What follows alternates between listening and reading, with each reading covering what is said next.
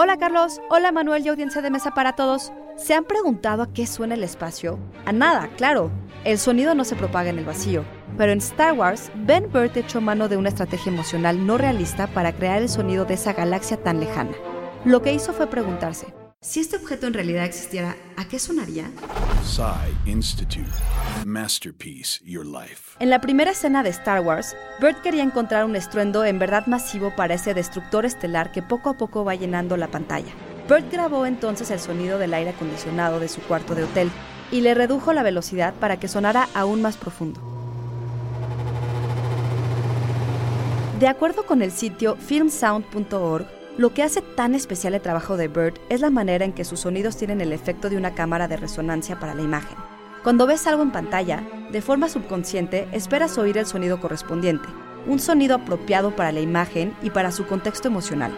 Así, un ladrido de Chewbacca puede estar compuesto de hasta 5 o 6 rugidos de morsas, osos, leones y otros animales.